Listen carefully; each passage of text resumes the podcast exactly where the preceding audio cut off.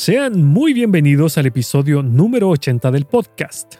En el día de hoy quiero hacer una pequeña reflexión sobre nuestro comportamiento como cristianos en las redes sociales. Están escuchando Edificados en Cristo y mi nombre es Alexis. Este podcast tiene como objetivo que profundicemos en la palabra de Dios, que conozcamos más del Señor y que descubramos cómo podemos edificar nuestras vidas sobre la roca que es Cristo el Señor.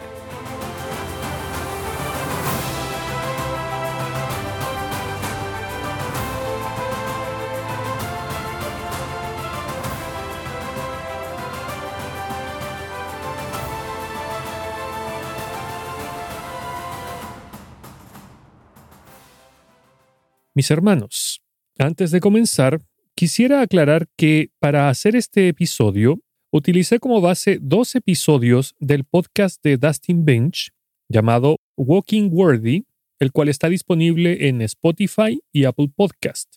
Para quien sepa inglés, los puede buscar y escuchar. Los episodios se titulan Christians on Social Media, parte 1 y parte 2. Y sin más preámbulos, comencemos. Es cierto que las escrituras no nos hablan sobre cómo comportarnos en Twitter, Facebook, Instagram, TikTok, etc. Porque obviamente son invenciones recientes.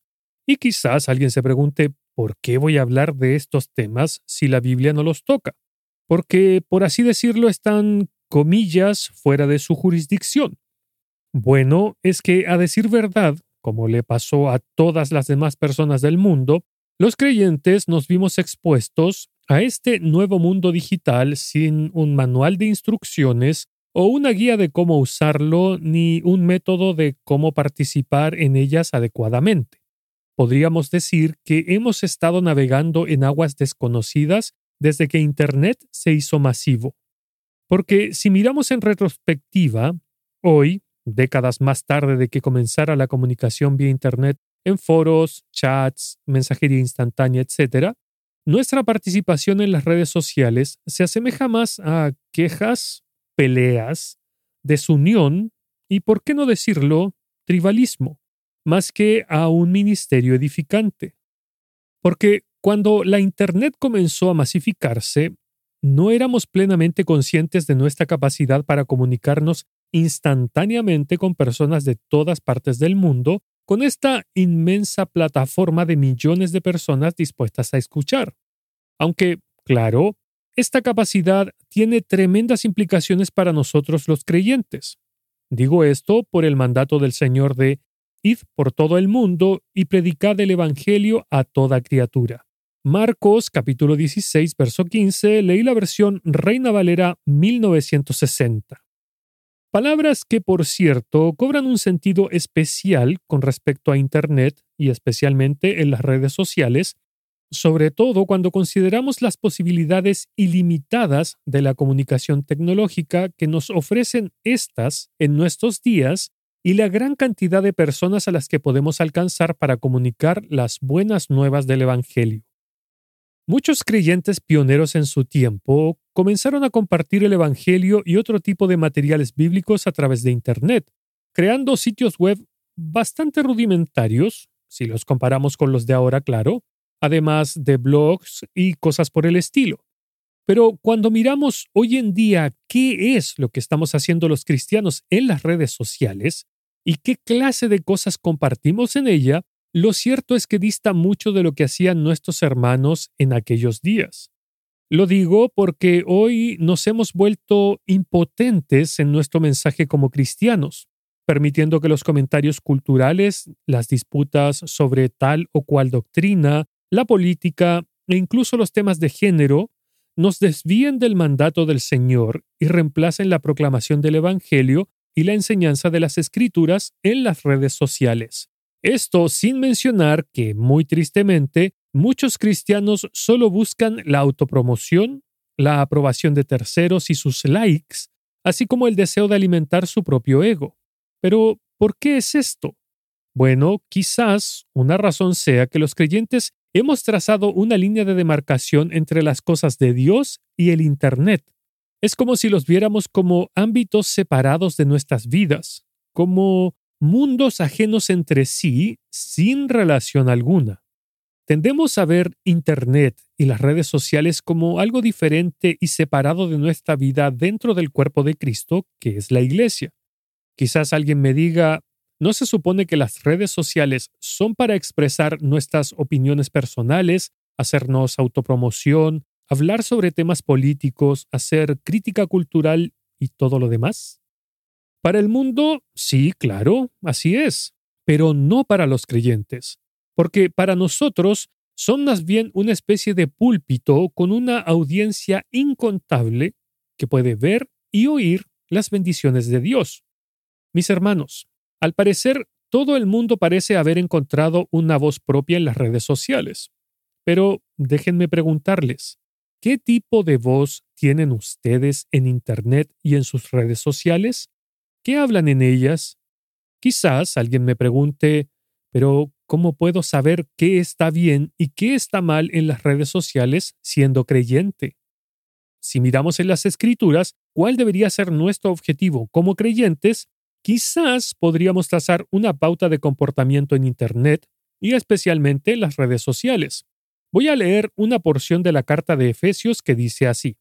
Y él mismo constituyó a unos apóstoles, a otros profetas, a otros evangelistas, a otros pastores y maestros, a fin de perfeccionar a los santos para la obra del ministerio, para la edificación del cuerpo de Cristo, hasta que todos lleguemos a la unidad de la fe y del conocimiento del Hijo de Dios, a un varón perfecto a la medida de la estatura de la plenitud de Cristo, para que ya no seamos niños fluctuantes llevados por doquiera de todo viento de doctrina, por estratagema de hombres, que para engañar emplean con astucia las artimañas del error, sino que siguiendo la verdad en amor, crezcamos en todo en aquel que es la cabeza, esto es, Cristo.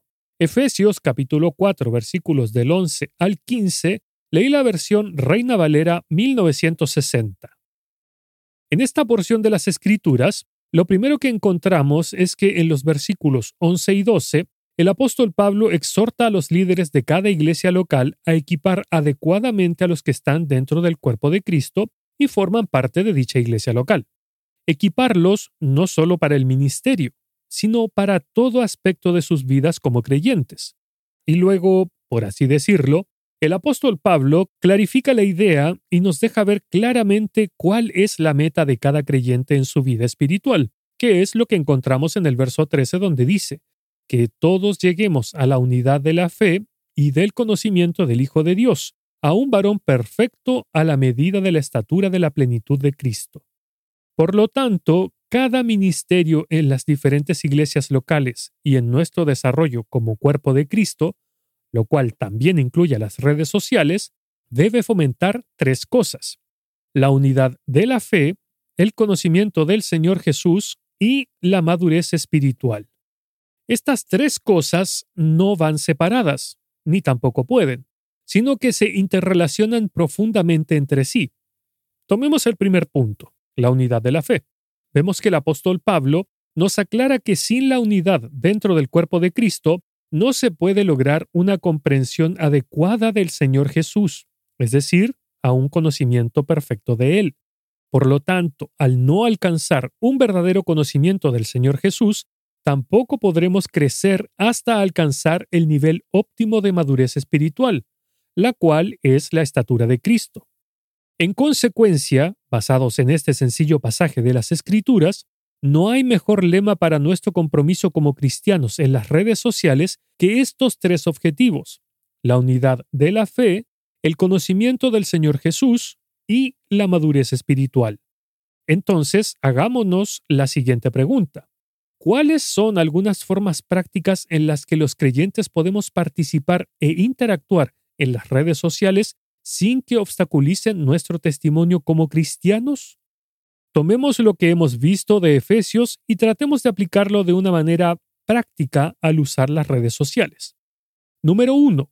Interactuar en las redes sociales implica fomentar y mantener la unidad del cuerpo de Cristo. En el Nuevo Testamento existen 59 declaraciones que hablan directamente de lo que debemos hacer y cómo debemos actuar hacia otras personas siendo cristianos, pero especialmente entre el cuerpo de Cristo. Algunos ejemplos de estos son, amaos los unos a los otros, Juan capítulo 13, verso 34. Servíos por amor los unos a los otros, Gálatas capítulo 5, versículo 13 soportándoos unos a otros y perdonándoos unos a otros. Colosenses capítulo 3 versículo 13. Exhortaos los unos a los otros cada día. Hebreos capítulo 3 versículo 13. Animaos unos a otros y edificaos unos a otros. Primera de Tesalonicenses capítulo 5 versículo 11. No murmuréis los unos de los otros. Santiago capítulo 4 versículo 11. Hospedaos los unos a los otros sin murmuraciones. Primera de Pedro, capítulo 4, versículo 9. Por cierto, si nos damos cuenta, cada uno de estos verbos está en su conjugación imperativa, lo cual implica que son mandamientos de parte de Dios, no consejos que podemos sencillamente no seguir. No, como creyentes no podemos no obedecer los mandamientos de Dios, porque recordemos lo que dice su palabra. Tú encargaste que sean muy guardados tus mandamientos. Salmos capítulo 119, versículo 4, leí la versión Reina Valera 1960. Por consiguiente, podemos notar que cada uno de estos mandamientos hacen que desviemos la mirada y la atención de nosotros mismos para enfocarnos en los demás, en guardar la unidad de la fe, para con nuestros hermanos, así como para con las personas del mundo. Porque recordemos lo que dice su palabra en Romanos capítulo 10, verso 18. Si es posible, en cuanto dependa de vosotros, estad en paz con todos los hombres. Por lo tanto, las redes sociales no son un campo de batalla para los cristianos. No entramos a ganar peleas ni disputas sobre cualquier tema ya sea doctrinal o mundano como la política.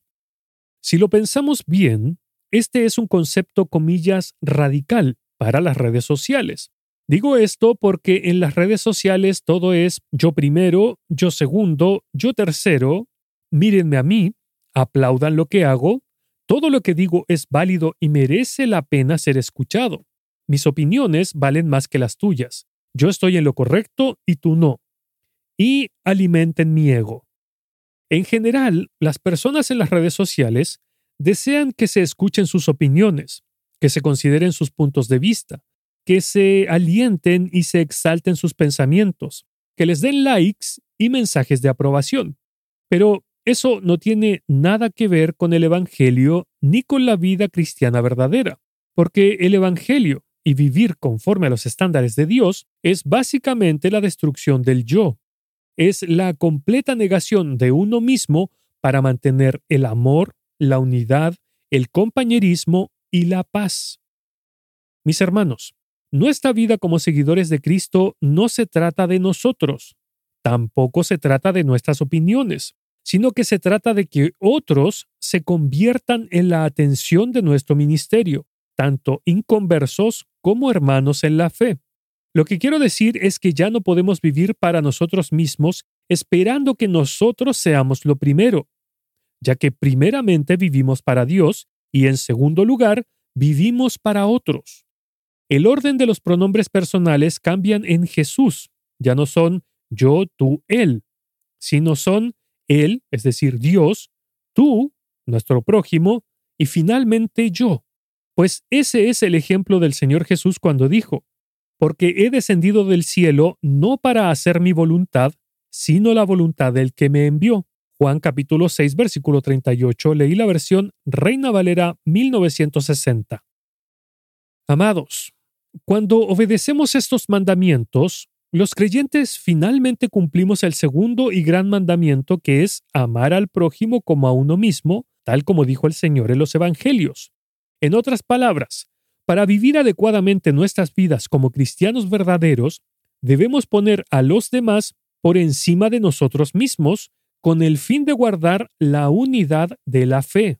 Este es el centro y la esencia de las enseñanzas del Señor Jesús a través de los Evangelios, enseñanzas que, por cierto, el apóstol Pablo entendía muy bien, ya que dijo, Con Cristo estoy juntamente crucificado, y ya no vivo yo, mas vive Cristo en mí. Gálatas capítulo 2 versículo 20, leí la versión Reina Valera 1960. Aunque no siempre podemos mantener la paz y la unidad, me refiero a lo relacionado a la predicación del Evangelio, pues siempre se generan discordias, escosor y divisiones entre las personas del mundo con respecto al mensaje del Evangelio, porque el Señor nos dejó dicho, si el mundo los odia, recuerden que a mí me odió primero. Si pertenecieran al mundo, el mundo los amaría, como a uno de los suyos. Pero ustedes ya no forman parte del mundo. Yo los elegí para que salieran del mundo, por eso el mundo los odia. Juan capítulo 15 versículos 18 y 19 leí la versión Nueva Traducción Viviente. Pero, como ya cité anteriormente lo dicho por el apóstol Pablo de, si es posible, en cuanto dependa de vosotros, estad en paz con todos los hombres, el punto es ese. En cuanto dependa de nosotros, debemos poner todas nuestras fuerzas y acciones para mantener la paz con nuestros semejantes con la única excepción del Evangelio, como ya lo dije. Número 2. Interactuar en las redes sociales requiere tener un conocimiento del Señor Jesús. ¿Cómo podemos tener un conocimiento del Señor Jesús? Se preguntará alguien. Sencillo, leyendo y meditando en los Evangelios a diario, ya que en ellos encontramos sus palabras, sus enseñanzas, su actuar frente a diferentes situaciones de la vida además de encontrar su muerte y su resurrección. Lo cierto es que las cuentas de redes sociales de los creyentes deberían estar llenas de un lenguaje que hable de la justicia de Dios, de la justificación del pecador, del perdón, de la salvación, la santificación, el crecimiento y la madurez espiritual. Porque tenemos que mantener siempre en mente que este mundo perdido necesita conocer de y a Cristo desesperadamente, a pesar de que lo rechacen y lo nieguen. Y del mismo modo, todo creyente necesita conocer más de su Salvador, razón por la cual el Evangelio debería ser algo que esté presente constantemente en nuestras cuentas de redes sociales, así como su palabra en general. Mis hermanos, el mundo que nos observa debe ver que no nos hemos alejado del Evangelio, sino que dependemos de Él todos los días, porque necesitamos del Señor Jesús y de su maravilloso mensaje todos los días. El Evangelio, por ejemplo, es indispensable para que podamos alabar a Dios. Y este mismo debe reflejarse desde cómo criamos a nuestros hijos, cómo nos relacionamos con los demás y hasta cómo capacitamos y modelamos en el ministerio a nosotros mismos y a nuestros hermanos. Cada uno de nosotros debe estar comprometido con la fidelidad, la confiabilidad y los efectos transformadores del Evangelio en nuestras vidas. Por estas razones, el conocimiento del Señor Jesús es y debe ser el pilar fundamental de nuestras vidas. Digo que es la pieza fundamental porque el Evangelio unifica a la Iglesia, tal como podemos leer en Efesios capítulo 2 entre los versos 11 al 19. En ellos vemos que nuestro Señor hizo la paz a través de su muerte en la cruz. Vemos que quitó toda enemistad y cómo formó una nueva humanidad. Y es por eso que necesitamos el Evangelio, porque somos una comunidad de personas heterogéneas, un cuerpo variado formado por la fe en Jesús, uno que, por cierto, a veces pelea y discute entre sí, porque somos un proyecto en desarrollo, ya que ninguno de nosotros es perfecto. Además, todos padecemos de las mismas luchas contra el pecado, y no siempre estamos en sintonía con lo espiritual de Dios, sino que muchas veces somos dominados y vencidos por nuestra carne y por el pecado del viejo hombre que mora en nuestros miembros. Mis hermanos, necesitamos el Evangelio cada día en nuestras vidas y especialmente en nuestras redes sociales, debido a nuestro enemigo en común, esto es, el diablo, el cual planta semillas de discordia cada día con cada paso que da. Intenta interrumpir la conexión entre los hermanos y así fracturar a la novia de Cristo, porque Él planta semillas de discordia cada día con cada paso que da. Y es precisamente el Evangelio en donde encontramos la respuesta a esta discordia. Por así decirlo, es nuestra protección contra sus engaños, porque como dijo Pablo a los Efesios, porque Él es nuestra paz, que de ambos pueblos hizo uno, derribando la pared intermedia de separación, aboliendo en su carne las enemistades, la ley de los mandamientos expresados en ordenanzas, para crear en sí mismo de los dos un solo y nuevo hombre, haciendo la paz y mediante la cruz reconciliar con Dios a ambos en un solo cuerpo, matando en ella las enemistades. Efesios capítulo 2 versículos 14 al 16, leí la versión Reina Valera 1960. Con relación a nuestro interactuar en las redes sociales, el conocimiento del Señor Jesús requiere que estemos y nos consideremos en todo momento como desamparados espirituales. Esto es, que reconozcamos nuestra bancarrota espiritual para que sea Cristo nuestra única fuente de esperanza, para que no haya nada que queramos destacar de nosotros mismos, sino que solo sea el Señor Jesús en nosotros, tal como decía el apóstol Pablo a los Gálatas.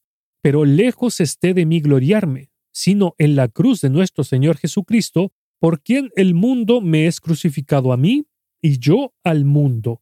Gálatas capítulo 6 versículo 14, leí la versión Reina Valera 1960. Este tema de la bancarrota espiritual lo hablé en profundidad en el episodio número 69 sobre ser pobres en espíritu, que es parte de la serie de las bienaventuranzas. Número 3. Interactuar en las redes sociales requiere madurez espiritual. Una de las definiciones del diccionario de la RAE apunta a lo que me refiero con lo de la madurez. Dice así, buen juicio, prudencia y sensatez. Eso por el lado humano, pero también está todo lo relacionado a lo espiritual, que es lo más importante para nosotros como creyentes. Entonces, ¿cómo demostrar madurez en nuestro hablar en las redes sociales? El Señor Jesús dijo, santifícalos en tu verdad, tu palabra es verdad. Juan capítulo 17, verso 17. Cuando el Señor oró para que su iglesia fuera santificada en la verdad, le pidió a su Padre que nos apartara del pecado. Pero, ¿cómo los creyentes podemos apartarnos del pecado para ser santificados por Dios? La respuesta está en las palabras del Señor Jesús, pues dijo, Tu palabra es verdad. Por lo tanto, la palabra de Dios contiene los ingredientes adecuados para la santidad de cada uno de nosotros. Por consiguiente, nuestro hablar con madurez espiritual debe ser con la verdad de Dios, es decir, con su palabra. Y no solo debemos hablar con verdad, con la verdad de las escrituras me refiero, sino también nuestro hablar debe ser con gracia y no solo en las redes sociales, también en todo contexto en el que nos estemos desenvolviendo en nuestras vidas, ya que así nos lo mandan las escrituras, pues dicen, sea vuestra palabra siempre con gracia, sazonada con sal, para que sepáis cómo debéis responder a cada uno. Colosenses capítulo 4, versículo 6, leí la versión Reina Valera 1960. En otras palabras, nuestras cuentas de redes sociales no deben ser una mezcla heterogénea de creencias e ideas variadas entre lo mundano y lo divino, sino que, figurativamente hablando, debe ser una mesa exquisitamente preparada para ofrecer la verdad bíblica y el alimento que produce el crecimiento a la imagen de Cristo de los lectores y oyentes de lo que publicamos. Porque una cuenta de redes sociales que demuestra madurez espiritual y que glorifica a Dios requiere que cada comentario, tweet, retweet, publicación de Facebook, post de Instagram, etc., esté completamente basada en la palabra de Dios y con un deseo constante de unidad de la fe, crecimiento en el conocimiento del Señor Jesús y santidad, ya que su palabra nos dice, ninguna palabra corrompida salga de vuestra boca, sino la que sea buena para la necesaria edificación, a fin de dar gracia a los oyentes. Efesios capítulo 4 versículo 29. Leí la versión Reina Valera 1960. Entonces, podemos reflexionar y preguntarnos, ¿Cómo es nuestro hablar y nuestras publicaciones en las redes sociales? ¿Son edificantes o sencillamente buscan glorificarnos a nosotros mismos? Aquí que cada uno conteste con honestidad delante del Señor, ya que cada uno conoce lo que publica y con qué intenciones lo hace. Ya para ir finalizando, estos tres tópicos que he tocado con relación a nuestra interacción en las redes sociales, bajo ningún punto de vista es una lista exhaustiva de cómo los cristianos debemos utilizar sabiamente las redes sociales, pero sí nos da directrices que cada uno de nosotros deberíamos seguir al usarlas para estar conforme a los mandatos de Dios y a su palabra. En conclusión, mis amados hermanos, la próxima vez que vayamos a presionar el botón de publicar o enviar, les invito a que nos preguntemos, ¿estoy reflejando a Cristo con lo que digo o publico? ¿Estoy fomentando la unidad entre los hermanos, la estabilidad doctrinal y la fidelidad al Evangelio? ¿Mi post tiene un vocabulario amoroso? ¿Lo que estoy publicando fomenta el conocimiento del Señor Jesús? ¿Mi objetivo es que todos alcancemos la estatura de Cristo? ¿Busco honrar al Señor y no a mí mismo con lo que estoy publicando? ¿Y lo que digo es palabra dicha con gracia y sazonada con sal? Si la respuesta a cualquiera de estas preguntas es no, entonces lo cierto es que sería mejor no publicar aquel dicho, pensamiento, foto, video, etc., que volverse viral en la corte de la opinión humana. Que el Señor les bendiga. Si desea escuchar otros episodios del podcast, visite el sitio web www.edificadosencristo.net y si desea ponerse en contacto conmigo, lo puede hacer en el apartado de contacto del sitio web o escribiendo directamente a edificadosencristo.net arroba gmail.com.